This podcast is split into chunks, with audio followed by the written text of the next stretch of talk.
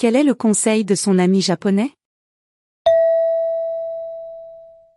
Le mois prochain, je vais faire un voyage à Okinawa, avec un de mes amis d'enfance. Mon pote japonais, nous a donné beaucoup de conseils pour préparer notre voyage. Il a dit, Okinawa est au sud du Japon, il y fait très chaud. Vous devez y aller, avec des vêtements d'été. Actuellement, nous sommes au mois d'avril et la température est d'environ 14 degrés Celsius.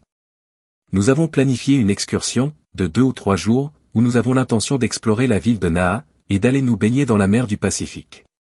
Je pense prendre beaucoup de vêtements, surtout des slips, car je transpire beaucoup, quand il fait chaud.